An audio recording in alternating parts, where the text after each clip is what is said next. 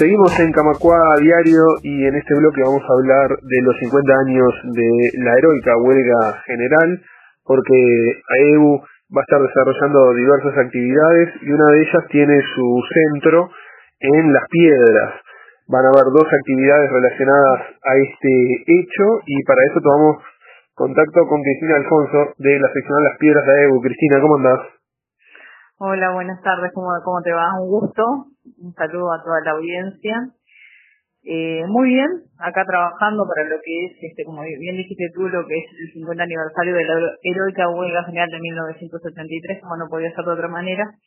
Este, sé que en muchos puntos del país están este, también abocados al mismo tema. Nosotros en particular acá en Las Piedras hemos decidido eh, hacer dos tipos de actividades uno anterior a lo que es el 27 de junio y uno posterior, que, que surgió de surgió a última hora, digamos, pero no por eso menos importante. Bien, contanos, contanos en, en orden cronológico, qué es lo que va a suceder primero y qué características va a tener. En principio, este, la primera actividad que tenemos es este viernes 23, que va a ser en nuestro local seccional, local que compartimos con el, con el gremio hermano de ADEMU, el sindicato de maestros. Este, por lo general las actividades las hacemos en conjunto, ¿verdad? Eh, bueno, en principio, eh, como te decía, es un conversatorio en el cual van a estar participando tres personalidades para nosotros este, muy importantes. Este, una de ellas es un profesor de historia, pero justamente acá de la ciudad de Las Piedras, que va a estar enmarcando un poco lo que es la época también, este, en la cual se generó lo que fue la huelga general, ¿sí? Este, y después dos personalidades que en este caso para nosotros es representan la historia de vida de lo que fue esta época, que es el compañero Aurelio González, que creo que la mayoría lo que conocer, fotógrafo, este integrante del diario Popular, ah, cuyos, eh, cuyas fotos salieron a la luz después de muchos años, inclusive recientemente el año pasado se encontraron negativos todavía de fotos, este, que él en su momento había sacado mismo de lo que, de lo que fue la huelga, o sea que, que la vivió y que, que pudo este eh, bueno, eh, en imágenes poder transmitir todo, todo eso, todo eso que sucedió. Y la otra persona es Marcos Carambula, ah, que es una personalidad pedrense, que más allá, bueno, de la parte política que todos conocemos, este, para nosotros es una personalidad destacada de lo que es la ciudad y que en realidad también, sin lugar a dudas, vivió toda esa época de lo que, de lo que fue la huelga general, este, bueno, todo el tema de lo que fue eh, la represión, el encarcelamiento, eh, inclusive él estuvo preso en lo que fueron los vagones de Canelones, este, que bueno, que, recientemente es un sitio de memoria también, este, como ya muchos saben, ha habido un juicio de la ley pública en Canelones, en el cual se reconoció ese sitio como lugar de restricción, lugar de tortura y, bueno, en muchos casos lugar de desaparición también. Entonces nos parece que en realidad traer todos estos, todos estos hechos históricos al presente eh, nos hacen que la memoria siga viva. Nosotros desde acá estamos apostando muy fuertemente, ya del año pasado, este, a la recuperación de lo que es la memoria colectiva. Desde el mes de mayo en adelante, como hasta agosto más o menos, realizamos ciclos que apuntan a lo que es la recuperación de la memoria colectiva. Bien, pasanos fecha y hora de, de esta primera actividad. En esta primera actividad va a ser el viernes 23 a las 19 horas. ¿sí? Este, la idea, como dije, es que sea un conversatorio. Eh, va a abrir el compañero Eder Fleitas, este, para marcar un poco lo que es la, el tema histórico. Este, luego seguirá Aurelio y por último Marcos, que va a hacer el cierre. También vamos a tener un cierre musical con dos compañeros, dos jóvenes, que en realidad, este, eh, bueno, nos van a deleitar con temas a capela propios de la época. ¿ah? Hay un tema muy particular que el año pasado se hizo en un slam de poesía reivindicativa que es a las cinco puntos. Es, un tema cantado, este, que está muy, muy lindo y que la verdad que, que le vamos a pedir que lo hagan en esta oportunidad. Este, y estamos convocando, bueno, no solamente a los colectivos sindicales, este, sociales, a, to, a, todo el campo popular, digamos. Decimos campo popular a toda la gente ¿no? que quiera asistir, que me parece que es súper interesante y que no es un tema menor el poder estar con, ya digo, con bueno, con estos compañeros que, que podemos recibir de primera mano la información este, y que también puede haber un ida y vuelta, porque no es solamente escuchar, sino también poder preguntar y, no sé, quizás muchas veces nos podemos quedar con dudas o nos puede dar vergüenza preguntar, pero digo, la idea es poder este, aprender, aprender básicamente, aprender qué fue lo que sucedió, porque digo, en este país hay un presente, pero también un pasado. Y hoy en día, digo, hay muchas cosas, digo, que que están sucediendo, como es el, el hecho de la represión hacia los sindicatos, el, eh, cosas que nos recuerdan esta época. No decimos que volvemos para atrás en esta época, pero que tenemos que tener los ojos abiertos a todas las cosas que suceden. ¿sí? Comprender, el, comprender el pasado para, para, para no repetir los mismos errores ¿no? en el presente y en el futuro. Eh, exactamente. Eh, sabemos que hoy en día se escuchan voces que reivindican y respaldan el accionar represivo de esa época. Eso no es un dato menor, eso es un dato mayor que hay que tener en cuenta, porque se está atentando contra las organizaciones sociales y contra las organizaciones sindicales. Eh, y bueno, y a pesar de todo esto, los trabajadores tenemos que seguir luchando, organizados y siempre apostando a la democracia. Sí, y ante todo también en, en, estas, en estos conversatorios o, en todo tipo de eventos que se realice por el tema de la huelga general, lo que queremos eh, también rescatar o, o, reivindicar de alguna manera lo que es el homenaje a los fundadores y fundadoras de lo que fueron la, la porque ellos marcan ese camino de unidad que tiene que tener la clase trabajadora.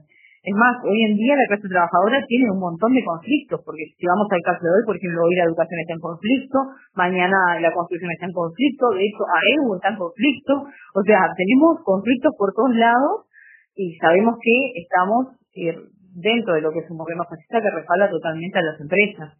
Entonces, eh, hay que tener, por eso te digo, a tener memoria selectiva de todo lo que pasó y también un poco al presente, no, no estar tan este, pero no dejar de lado las cosas, no, no, no ser tan indiferente, como que eso pasó, pasó en aquella época porque tenía que pasar. No, pasó porque sucedieron una serie de cosas que hicieron que los trabajadores durante 15 días decidieran realizar esa huelga. No fue una ocurrencia de los trabajadores, lo hicieron en defensa de la democracia. Entonces, hubieron ciertos detonantes y, y, bueno, habría un montón de cosas para hablar, inclusive los compañeros lo hablarán en su momento, ¿sí? Digo, cuando tengan la palabra y creo que se van a quedar cortos de las cosas que, tengan para decir, ¿sí?